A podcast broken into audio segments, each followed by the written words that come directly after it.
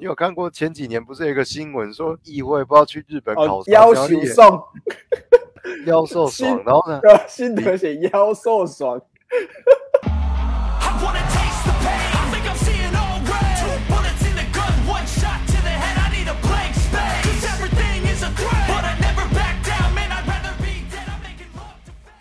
号喊很好听啊，然后成立一个叫什么文院的，他就是要学那个韩国嘛，就对啊说哎、为为什么韩国电影可以兴起？哦，原来韩国他们有一个什么策略什么局啊，那我们台湾哦，我们也来模仿好了，人家不是因为成立了。那个什么策略局，他们电影就起飞好吗？他们有一大堆的配套措施，而且他们的成功是打从那个从教育训练就开始了。然后台湾光是去那边考察，就等于是已经花纳税人的钱买一些机票、订一些饭店，然后去那边玩，美其名考察了。你有看过前几年不是有一个新闻说哪一个乡还是怎么样，那个议会不知道去日本哦考察，啊，要求送，腰受爽，然后呢？心得写妖兽爽。里面行程被人家挖出来说，还有去某一个酒庄，里面有一个品酒会，你老斯卡尔，所以他妈台湾做事情，以前大家开玩笑都说做半套啊，现在他妈连半套都没有，不知道有没有三分之一就应该偷笑。直接写妖兽爽啊！最近不这几天不是有那个国会议员来台湾参访吗？然后模仿那个嘛，模仿那个打好，架，对啊，超丢脸！我还以为是什么蓝波，嗯，世界怎么跟得上台湾啊？台湾也只有靠这个才能出名。哎，看好了世界，而且他摆那个架势很像那个，你有没有看过一个也是路怒症影片？他是不是有病？下来，你下来，他是不是有病？一个橘色的女生，台湾也是只能靠这个出名啊，啊，不然就是一些怎么讲，就是想要来台湾趁这种中台关系，就是仇恨关系而红的网红就来嘛。国际前客，通常都是老外啊，然后老外也不分国籍，不是只有白面孔的，白面孔的、黄面孔的、混血的都来，中来，然后来。来了一下，中来，然后就说什么他有多爱台湾怎么样，然后当事情就是 share about hit the fan 的时候，他们就全部走了，然后对，说，然后还拍一片说 I'm about to leave Taiwan now，然后就说我真的很喜欢台哦湾是 here，对 我真的 I really really like here, but I have to go。然后再做一篇，然后就说我希望未来可以再见面，我的，讲的很好笑啊。我有阵子很爱看丁特，我觉得丁特发起疯也是很北齐啊。因为我前一阵子不知道为什么 YouTube 还推荐我说什么这群人有病哦，还这些人有病，有一个频道它就叫这些人有病，然后那看起来就像好像一些人不知道整天拿手机，然后就是边走路边聊天这样，然后他就拍一些朋友，然后讲一些干话这样，哦，什么嘟点笑哎呀，还是什么？就是有的人还走在路上，然后也是年轻人，看起来是大学生的年纪，然后在搭捷运的时候，他那个都很随机啊，他就手机拿出来这边拍，然后就说：“哦，我之前遇到一个早餐店的阿姨，她说她之前是那个什么国民党的间谍，潜伏在中共多年了。”然后，然后他的其他朋友就说，他来卖早餐只是他的一个隐藏身份。如果国家有任务给他，他随时还是要去大陆这样子。他那些朋友听了，就那个大学生身边的人听了，就说什么好小，讲什么屁话。他说真的真的呢，那对那些都是真的呢，我有去查新闻都有在报道呢。然后我心里面想，现在大学生的智商就已经这样子了吗？然后都相信这些东西，然后那些新闻真的呢，我有去查呢。我猜他所谓的新闻不是三明治，不然就是什么风传媒啦、晋传媒啦，或者新头壳，大概就是这些内容农场出来的。你他妈用一点逻辑好不好？好，我现在假设，我现在假设那个阿假设那个阿姨，对那个阿姨，她那边卖早餐，这是她的一个隐藏身份。我假设她是真的好了，她怎么会跟你讲这些事情？因为那个那个学生他说，那个阿姨跟他讲，他曾经是国民党的间谍，潜是特务。在中国，对，然后说一个真正很低神的特务，尤其从那个年代出来的，他怎么会随机找一个大学生，然后跟他说：“我跟你讲，对他怎么会跟你讲这件事情？外加好，这是一个他的隐藏身份，他怎么会隐藏到连新闻会去报道这件事情？怎么有一个新闻会来报道说哦，有一个早餐店的什么，他既然以前是他竟然隐身在早餐店这样。曾经是国安局的什么特务，然后接受了第几号案子，哎然后他的逻辑能力跟智商跟我国小差不多欸，因为我突然想到一件事情，就是我一个国小同学超爱胡乱，可是我从小被他唬得一愣愣。他跟我说他，他跟他姐吵架的时候，会各找两个师，大概两个师团的这个兵力会互尬，这样有开坦克啊。有一次呢，我妈就是在那个我记得非常清楚，在新营家乐福。我们下去买东西的时候，车窗被敲坏，就是里面的贵重物品，比如说钱包啊、行照什么，对全部被偷走。哎、嗯然后被偷走之后，你知道我做什么？我打给他说：“哎、同学，你可不可以叫你的坦克帮我把那个小偷抓出来？”然后他直接傻眼，然后说：“你拱啥？你，拱啥？你坦克啊！”直接挂掉，而且还打进去他家里面。然后我听到我妈直接把我大骂一顿，她说：“你讲什么东西啊？打电话给你同学啊！” 我当然这个理解能力，理解，哎，理解早餐店大妈以前是国民党特务的大学生，VS 认为自己的国小同学有家里有坦克车的博用，根本是 一模一样的智商等级啊！我就怀疑说，现在大学是怎么样，已经变成类小学了，是不是？基本上每个人都可以上大学，因为大学也是一根一根一根的的，哎，对啊一啊，间一间接着一哎，间我真的是，我真的是这个年纪，真的是可以理解为什么以前的人看大学生这么不爽。就我们在读大学的时候，真为什么会看大学生这么不爽，或是你在读大学的时候，为什么看高中生这么不爽？真的是有这种感觉。我在读大学的时候，我已经看同届的人已经很不爽。我还记得长虹那时候说，今天是六月一号，有一个制片叫真，哎，这个人真的是很卑劣。他真的是很卑劣，然后我也不知道这个人是否很少用这个字形容人、欸、我跟他是没什么过节，但是以你们上次多年前这种描述啊，他那个卑劣不是只有我见证，你知道吗？当时大家都以为说我在欺负他怎么样的，才隔一年吧，当时的那些人自食恶果，就感受到对这个人的没错，自食恶果。呃，现对，在你哪来我给人家变好啊？你当副导的时候，你大家不是都觉得你在？嗯，他妈那个不催的话，那个作业是完全没有根本搞不搞不出来、啊，是直接零哎、对啊，你们不是有达到什么二十四小时哦？其实我们没有到二十四小时，因为那个时候他们那边调时间，这一个人说他这天不行，那天不行，然后后来弄到只能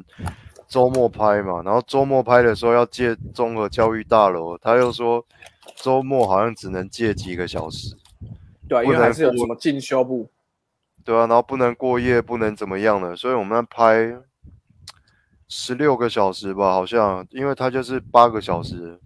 可以给我们用，超赶的。然后哦，那个数字我还记得，一百四十四个镜头，七十七个机位，我对啊，一百四十四个镜头哎、而且还不是用那个哦，还不是用数位的拍哦，那个时候还要用叫我们用胶卷哦，那个是 S R Two 吧，我记得好像是吧？大二上。而且那个机匣还妈给我坏掉，然后其他同学、其他组的早就拍完了，就我们那一组唧唧歪歪，然后还有那一种人，就是后来都变绝亲的那一种人，我也不讲是谁了，那种态度就是很很会那种，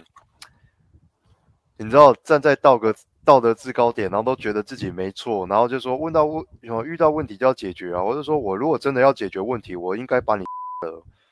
我我直接解决社会问题，我大概知道是。那个机匣出问题，就是胶卷根本没有办法过带嘛。然后对啊，别别的别的组的同学早就已经拍完了，所以他们周末肯定就是要多睡一点嘛，或者他们自己有自己的什么生活的安排哦，没办法，只好打电话找他们回来学校，对，帮忙修理或者看他们那一组的，因为他们就是器材借完之后，他们还是还没有归还，就说那你们的机匣可不可以先借我一下，对，看你们是放在谁谁家，然后可不可以带过来用先借我掉的啊、干，然后光是解决那个问题，就不知道耗了几个小时。然后那个是还幸好哎、那个幸好是怎么样？我要求所有人妈都给我提早提早到现场，所以本来表定大概八九点要拍，我我要求所有人六点就到。那当然，我说六点就到，一定就是会有人，就是差不多到了八点多才到。如果我表定八点到，那是不是有的人就十点才来？然后还还要怎么讲？还要化个妆啊，梳个头发什么的。我说的不是上妆哦，不是演员上妆哦，我说的是组员上妆、哦。他自己他自己要上妆，所以那个时候就就是这一次就让你知道说，干这些人不好啊嗯，。随着时间过去，发现大部分人哦都不太行，想就算了。然后我在想，哇靠，这样的人，最终最终你也给他一张毕业证书，拍片组的怎么样也就算了，有的他妈剧本根本就没有写完的，也拿到毕业证书了，这种哇，哦剧本没有写完，也可以拿到毕业证书。对啊，剧本没写完也拿到毕业证教什么？那他那个什么发表还要教什么？他没有，他就顶多交个大纲啊，然后还有外加他没有写完的剧本啊，然后上台讲一个故事啊，就这样子，这样就毕业了。哇哦，至少我毕业，我有把我的论文写完。哎，我这几天有看那个、欸，我又看了一次《幻觉战记》。剧剧本哦，哎，哦是哦，哦谢谢谢谢。哦，我我觉得对白实在是对白，应该是最难写的一个 part。我觉得对白对白很不好写啊，尤其怎么讲，科幻片你避免不了要有一些说明性的台词。我尽可能的用一些怎么讲画面或者是动作或声音去传达出说我要什么，但会有一些吵架的部分的、然后我觉得我我很怕我哲学的地方写太多了。如果你有看过那个剧本，有一场戏是那个什么，那个女主角她不是常年生活在幻觉当中嘛，然后她没有 她没有付钱，她睡觉在失重状态。对，然后她她要离开餐厅的时候，她没有付钱，她就走了。然后那个男主角不是冲出去在街上就跟她理论吗？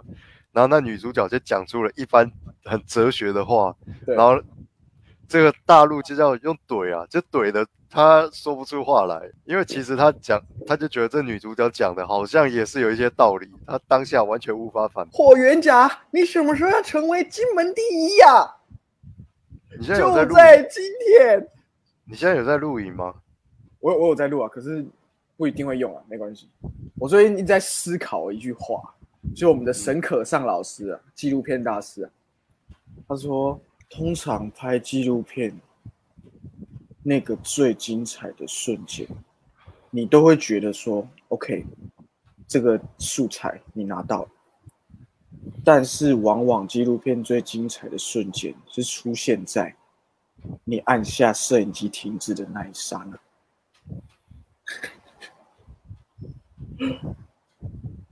沈可尚真的是一个很，他在干他才真的是诗人，好不好？那些人算什么啊？这种人要么不是诗人，要么就是很想问他一个问题：请问你都抽什么？也给我来一管。我现在已经很久没有工作了，然后我也不知道发生什么事情，就是现在拍片好像就那样子吧，好像大家也不太敢开案，毕竟疫情一下来一下走，一下来一下走，大家也不太敢开案。我已经很久没有工作了，哦，不知道这个会持续到多久。对啊，疫情，我我我去年是大概就是三级那时候，大概五六月吧，是大概完全没有拍。唉，现在就是一个上班族。有时候想想也很无奈啊。然后之前去美国，我妹就一直问我说要不要干脆来美国生活，我心里面就觉得啊，不是很想面对这件事情。陌生的国度啊，有一方面是这样子啊，然后另外一方面是觉得说，的确有一些机会，你到国外去一定是有更多的机会，更别说是美国，你知道这种拍电影最强大的国家，没错，你再怎么边缘好了，那个机会一定都是比台湾大，而且大很多。但是我心里面有一个过不去的门槛，我心里面就觉得，我想要在台湾先证明一些什么东西，我就不相信在台湾搞不起来。然后对啊，因为你看有，如果幻觉这种东西，如果台美合拍，哇干，找个什么来那个，你不要随便讲 Michael B. Jordan 可以吧？哦哦哦哦哦，幻觉哦哦干，帅爆了！还是 Killmonger，你知道不，用可能不用到那么高等级啊，随便讲一个比较你知道电电视挂的，对啊，我的团队，说不定我的团队只要找那个妈的多元宇宙，你知道妈的多元宇宙，它的团队是没有到很大规模诶、可是它就是可以用特效加剧情就可以搞出来这么多的切换，然后它有一些穿梭时空的镜头，我有去看他幕后解析，嗯。他就说哦，那个是他们的导演，就是说已经确定要开拍了，所以他有两个礼拜的时间，他就在那个纽约市里面逛街，然后他在逛街的时候，他就随身带着一个 GoPro，就是哦从什么第几大道走到第几，然后经过图书馆怎么样，就到处拍。然后到最后，他要穿梭宇宙的那个镜头，他就把这些素材全部接在一起，然后用不知道几倍速播放，它就有一个穿梭的效果，然后再加上一些看不太出来的日本的那种效果线，大概在威力导演就会出现的这种效果。然后他也说，你我不知道你有没有看那个曼达洛人的那个幕后制作，有。他们现以前以前的演员不都是要靠那个绿幕？对。然后现在有一个新的技术，就是有一整面环绕的那个曲面荧幕，超大型的那一种，就是连背景，所以演员就知道说，哦，太阳是在哪里，然后你往山丘跑的时候，山丘在哪里，然后他也配合那个摄影机，你在转的时候，荧幕会跟着你的摄影机改变背景，这样子，那当然是一个很新的怎么讲？对，很新的科技，然后也蛮贵的，然后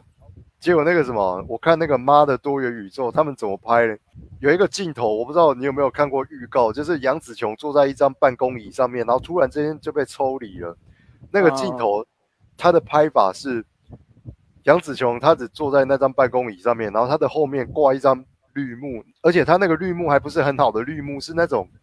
我们去美术行买一张绿纸，有没有？嗯然后用那个用用那个夹子夹在墙壁上还是怎么样，就只有那种绿幕而已。然后它的两边，他们就去买那个电视，就 LED 的那种电视，大概四十二寸还三十几寸，在挡在他两边，然后模拟那个他在穿梭时候的那些光影投射到他脸上那些光影，然后这样就拍出来一个穿梭的效果。那部片他只拍了三十九天，而且因为是在疫情情况下拍的，所以有的时候演员根本就不在现场，然后他们都是靠那个剪接啊，或者是替身，然后有时候替身人不够，是导演亲自上出一张手啊，还是谁在后面拉那个拉一条线，然后把那个门弄掉。所以回到拍电影的初衷。再一次强调，我们以前好像就聊过这件事情。我并不是认为说，哦，一切我们就是要搞低成本、低科技，搞定它就好，不是这个意思。我是说，你要保留你的那种热情跟创意，你要如何呈现出这样的一个效果，你自己要去想办法。所以，哪怕是你丢出一个什么妈的多元宇宙这样的一个剧本，假设你日后有机会看到这部片的话，你就知道那个剧本它的构想，它其实有点 B 级片，可是它的构想非常的快，它的剧本的结构非常的快，很紧凑，几乎没有冷场的时候这样子。然后这种剧本，它是一个很新奇的剧本，它故事也蛮有趣的。可是它当中描述的那些场景，哦，我要如何穿越到哪里，怎么样的？我告诉你，这个如果摆在台湾，绝对会被打枪，就是说啊，你这个太贵了、这个怎么样呢？就是台湾拍片的一个窘境啊！啊，再怎么拍就是那一些，台湾再怎么拍就是那一些，然后台湾也很容易沾沾自喜嘛，就是我们拍这些哦，这就很了不起了，然后。今天我们这个场合聚集了很多这个什么有创意的创作者，群聚一堂来参加我们这个讲座，然后这个也讲座，那个也讲座，然后我说干，你们这种讲座办个两千场、三千场都没有意义，我讲白了就是这样子。唉，唉，sad，然后有的时候，可是好反过头来，你说像《妈的多元宇宙》这种片子，它没有多大的成本，它完全就是靠着怎么讲，很土炮的，你的拍摄手法是很土炮的创意，你完全都是在靠创意在撑这些东西。然后反观我最近看了两部大片，一部片是《捍卫战士》，好，那当然没话说，成本很高，然后又有大明星，那是一回事。然后另外一方面，我又去看了《侏罗纪公园》，我去看了新的，哦妈、看了很失望。突然该被戏，然后我就哇靠，你们也不是没有钱呢、然后怎么会这个样子？然后就在很多层面上面都出了很大的问题。然后我就啊，看，全全全世界大家那个侏罗纪迷好像也是屌嘎博拉了。然后那个环球还说未来说什么？他这次宣传是说这个系列就是好像是《侏罗纪公园》是三集嘛，现在《侏罗纪世界》也到了第三集，这将会是这个系列就《侏罗纪世界》的收官之作啦。他们是这样讲，可是未来它未来侏罗纪这个 IP 还是会继续发展下去。然后我心有啊，就，Netflix 一堆影集啊，什么卡通都有啊。然后我心里面想说，未来如果你们还要再拍电影的话，应该就是硬重启吧，应该就是要搞一个硬重启这一种的。然后我就觉得这个意义到底在哪里？然后好莱坞的大片为什么到现在为止，你知道你很难再看到有一个原创的好莱坞的大片了，很难，很难呐、真的。对啊。然后你说你看这两个其实也都是续集啊。对啊，它其实是续集啊。嗯然后口碑比较好的蜘蛛人，它也是一个怎么讲漫改续续集的电影，也是口碑不错的。魔鬼克星这一次出来口碑也不错，可是它也是续集，所以好莱坞很难再去发展，他们不太想要再承受这种风险去发展一个全新的系列这样子。对，可是我我心里面在想说，你他妈的你们是好莱坞诶，你们有什么可以失去的？对啊你明，白我对啊，你就算拍了一个烂片，你一个尝试失败了，那又怎么样？那又怎么样？请问，对，那又怎么样？然后原原创精神到底都跑去哪里？那些八九零年代黄金时期，然后过了两千年之后，啊，像我很喜欢看爱情片，爱情片最近也没什么。你看，就像以前八九零年代什么那个，随便讲一个马修麦康纳跟凯特哈德森那个叫《How to Lose a Guy in Ten Days》，嗯，就也很好看啊。什么赖家，你再更往前一点，二零零五年、二零零四年，还有什么赖家王老五啊、头彩冤家啦，哦然后什么什么蛙哥，这些其实都很多。骑哦士出任务，随便讲骑士出任务吧，可能大家觉得很烂，阿汤哥、卡麦隆，但他其实也是一个轻松的喜剧。为什么现在轻松的喜剧甚至已经是变成是 Netflix 那些，而且还重点还不好看，Netflix 出一堆，然后还不好看，好好莱坞连爱情也都没有了，轻松爱情喜剧也都没有了。我不知道你有没有印象，有一阵子也是出超多，那个美队也是演了一堆啊，什么先生你哪位啊，什么二十七件礼服秘密，那那时期超多的。那时期他们都说那个是 Y A 电影，就是 Young 比较比较偏年轻一点的这个，对，主人公可能是年轻人，然后故事也是年轻人会发生的事情。然后之前我有看那个什么 Euphoria，台湾翻译台湾的翻译很烂，叫什么高校十八禁。哦，高校十八禁，那 HBO 的那个，对，然后我觉得他的怎么讲？好，我我觉得他台湾翻译很烂，可是他那个题材真的是，哇靠，前所未有的生猛啊，就是完全不避讳。然后现在的好莱坞，我觉得我又观察到一个点，现在好莱坞很不敢拍辅导级以上的电影，你懂我意思吗？他们就是尽量要拍成普遍级或保护级，保护级啊，这样小孩才会看呐、啊。对啊，然后他们还考虑到未来要上一些 OTT 平台，然后我就看，哦天啊！所以，可是有些有些骗子他天生他就不是一个普遍级保护级的东西，你不能期待说像什么魔鬼终结者或机器战警这种骗子，就算你要拍续集，他也绝对不可能会是一个普遍级的东西。可是你想想看，后来的终结者，后来的这些骗子，本来就应该要辅导级以上，甚至要拍到限制级的，他妈的，一个比一个难看。对啊，你看连《阿凡达》其实也是续集，《The Way of Water》。可是《阿凡达》那件事情，我又觉得说，怎么讲？我觉得他最大的问题就是他搞太久了，他的他的那个热度已经对他的野心，二十年，他的野心太大了，可是你光技术问题还是怎么样，你就搞太久了，大家已经失去耐心。好，然后你说他要续集，你我也可以体会到说，嗯，你上一次是要介绍这个星球，大部分在丛林里面，然后你这一次强调是水世界，诶，你还做了一个主题出来，这我都还可以，好，我还可以期待一下，可是。其他的续集电影，我就觉得干这妈一点新意也没有。然后我近年来我看过最烂的续集就是那个什么《骇客任务》，啊妈的，那根本不是一部电影，那根本就是导演就是借由剧中人物，然后突破第四面墙，在抱怨他说他是多么的不想拍，然后华纳的高层是一直强迫他拍。他是多么的不想拍。你有看过这部片吗？我你有看过吗不敢尝试。哦，你不敢尝试那就算，因为刚才那一些话不是我讲的，是在电影里面实际发生的对白。它里面就说，哦，骇客里面就直接讲了，他就觉得骇客任务它已经有一个完美的结局了，为什么？就是华纳的高层还是逼我们要做续集呢？那我们续集到底要做什么？这是活生生出现在电影的对白跟场景里面，一群人在开会讲这件事情。然后我就想，一来我就要怪就怪两件事情，一来的确，为什么华纳的高层那想不开，硬要拍骇客任务的续集？然后另外一点就是导演。你要么就拒绝到底，你就学那个谁啊，劳勃史史星什么，就是回到未来那个导演，他就说啊死不拍。拍完三集就是三集，绝对不会重启，绝对没有续集。你他妈就坚持一辈子就好，你不要说他妈一，你都已经拒绝了十多年了，然后现在好，你终于要接下来了，然后接下来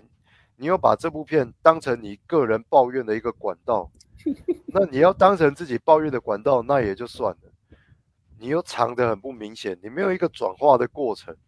你就真的只是单纯抱怨。好，那今天我们节目今天到这边，谢谢大家，好，谢谢大家，我是关妙瞻，再见。再见。